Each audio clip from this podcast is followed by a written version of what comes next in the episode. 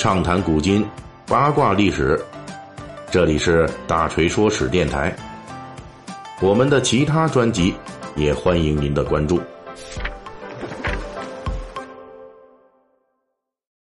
青城山下白素贞。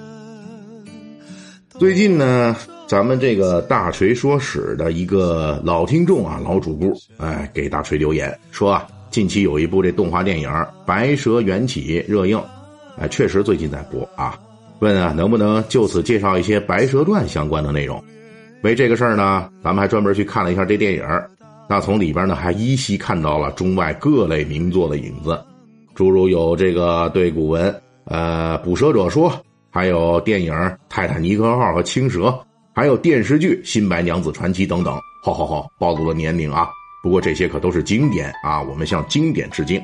那么本期呢，大锤咱们就来简单的介绍一下有关《白蛇传》的历史故事。《白蛇传》呢，是我国古代四大民间传说之一啦。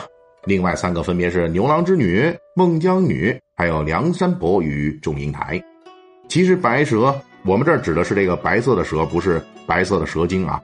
白蛇这个形象出现的那很早了，在《山海经》里就有了。不过白蛇成精这个事儿，最早的版本非常确定，这就是唐朝中后期的传奇故事李黄。这个故事是说，唐朝宪宗皇帝统治时期，有一个书生叫做李黄。他在长安东市邂逅了一个乘坐牛车的白衣寡妇，寡妇自称姓袁，长得很年轻啊，那叫一个美呀。这李黄呢，很容易就被迷惑了。按照咱们大锤前段时间讲的那雪人那故事，这就叫做雪狮子像火，被美色轻易给击倒了。然后李黄就跟着袁寡妇去了人家家里边，一住就三天。袁寡妇那是热情接待啊。李黄这三天过得都非常愉快。第四天，袁寡妇说了：“哎，李黄啊，你得回家看一看啦，毕竟好几天都没着家啦。”李黄说：“哎，也对。”结果李黄这一回家，他家仆人就觉得不对劲了，说：“主人，你这身上怎么有一股子这蛇的腥气呀？”当天，李黄就病倒了，很快就不行了。最后呢，只来得及跟亲人说一句：“我起不来了”，就挂了。而且这李黄挂掉的方式，哎，非常恐怖。他是脖子以下的身体全都化为脓水了，就剩一脑袋壳了。李黄家人一看这不行啊，赶紧去找袁寡妇追究，发现那个所谓的袁寡妇家呀，实际是个空园子，早就无人居住了。园子里有一棵皂荚树，据周围的人说，这里边常常有一条巨型白蛇盘绕。看来这个李黄是被白蛇精给诱惑并干掉了。这个故事后边还附录了另一个差不多情节的故事，说的也是一个好色之徒，也是被白蛇精所吸引，也是挂掉了。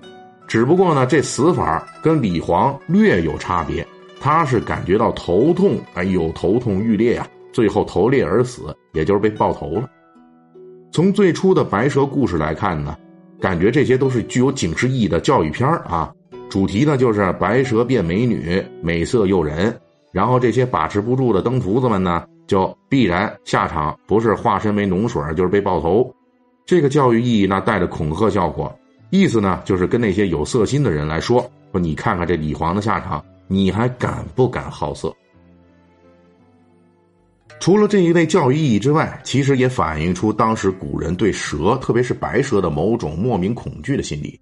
至少到了宋代画本《西湖三塔记》出现的时候。依旧延续的是这种恐惧加警示教育的这种教育片模式，咱就说这个《西湖三塔记》了啊，这个呀是公认的《白蛇传》故事的直接源头之一。这个故事是这样的：南宋都城临安，也就是咱现在这杭州，一个官二代叫做西宣赞。哎，您听这个名儿哈，大家注意一下，这个名字您读上一读，就能知道了。说这位的名字呀，就跟咱们后世《白蛇传》故事中这男主角许仙的名字的源头了，这两个名字在发音上很相似。他在游览西湖的时候结识了一个女娃，叫做白卯奴。这个地支的那个啊，寅虎卯兔的那个卯，又结识了白卯奴的婆婆。通过这俩人认识了一个白衣娘子大美女，很快俩人就坠入爱河。但是没过多久，这个西宣赞啊就面黄肌瘦，说想回家看看。于是经过一番周折，跑回家去了。这个白娘子那不依不饶啊，露出了要破他心肝的凶相。于是呢，西宣赞请龙虎山的得道高人出手，把这三位就给抓了。那个女孩是个乌鸡精，那个婆婆呀是个塔精，水塔那塔啊塔精，正主白娘子那就是个蛇精了。道士弄了三座石塔，把这三个镇在了西湖水里。从内容上来说呢，《西湖三塔记》跟之前的蛇精故事并无二致。基本就是好色必然害己的这种教育片路数，而且这个白蛇精也非常凶狠，动不动的就挖人心肝下酒吃。但是《西湖三塔记》呢，仍旧在《白蛇传》故事发展中极为重要，它奠定了后世《白蛇传》的两个最重要的特征：一个是白蛇娘娘与男主角出现了爱情的苗头，另一个呢就是发展出了白蛇被镇在塔下的关键情节。那么，这个《白蛇传》故事彻底转型啊，正是明朝故事大王冯梦龙在《西湖三塔记》的基础之上，重新塑造了《白蛇传》白蛇精的这个性格与故事，完成了《警世通言》中的白娘子永镇雷峰塔这个故事。这故事的立场仍旧是延续了过去一千年的教育片的立场，那甚至呢，在故事的末尾啊。这个冯梦龙还安排法海和尚跳出来，那就是劈头盖脸的一顿啊，色即是空，空即是色，这么一种教训。那呃，奉劝这个咱们这些大老爷们们，哎，不要贪恋美色。但是呢，冯梦龙的初衷是怎样的，其实已经不重要了，因为作为一个优秀的故事大王，冯梦龙把这个《白蛇传》故事编辑的更加通顺了，尤其是白娘子的形象丰满起来了，不但减少了之前白蛇精故事的那种残暴。还给白娘子增加了许多人类女性的情感，变得率性，有点追求爱情的意思了。冯梦龙首次将人性赋予白娘子，最终到了两百年前的清代戏曲家方成培这儿，他在以往那些《白蛇传》教育片前赴后继的基础之上，创作出了《雷峰塔传奇》。在这个公认的《白蛇传》故事集大成的作品中，白娘子能够勇敢追求爱情，为爱情付出一切。还能怀孕生子，这已经不是残暴蛇精，而是一派贤妻良母的画风了。由于这个白娘子塑造的极为成功，可怜可爱，因此终于彻底的扭转了《白蛇传》的属性。从这时候起，《白蛇传》已经不是教育片了，变成了一个彻头彻尾的感人泪下的爱情片。《白蛇传》的故事从一千多年前的凶事起步。到两百年前正式转为百转千回的爱情传奇，这其中蕴含的爱憎，后来的鲁迅先生也在《论雷峰塔的倒掉》一文中解释的很清楚。世道无越的山间海滨，探听民意去。凡有田夫野老、残妇村盲，除了几个脑髓里有点贵样的之外，可有谁不为白娘娘抱不平？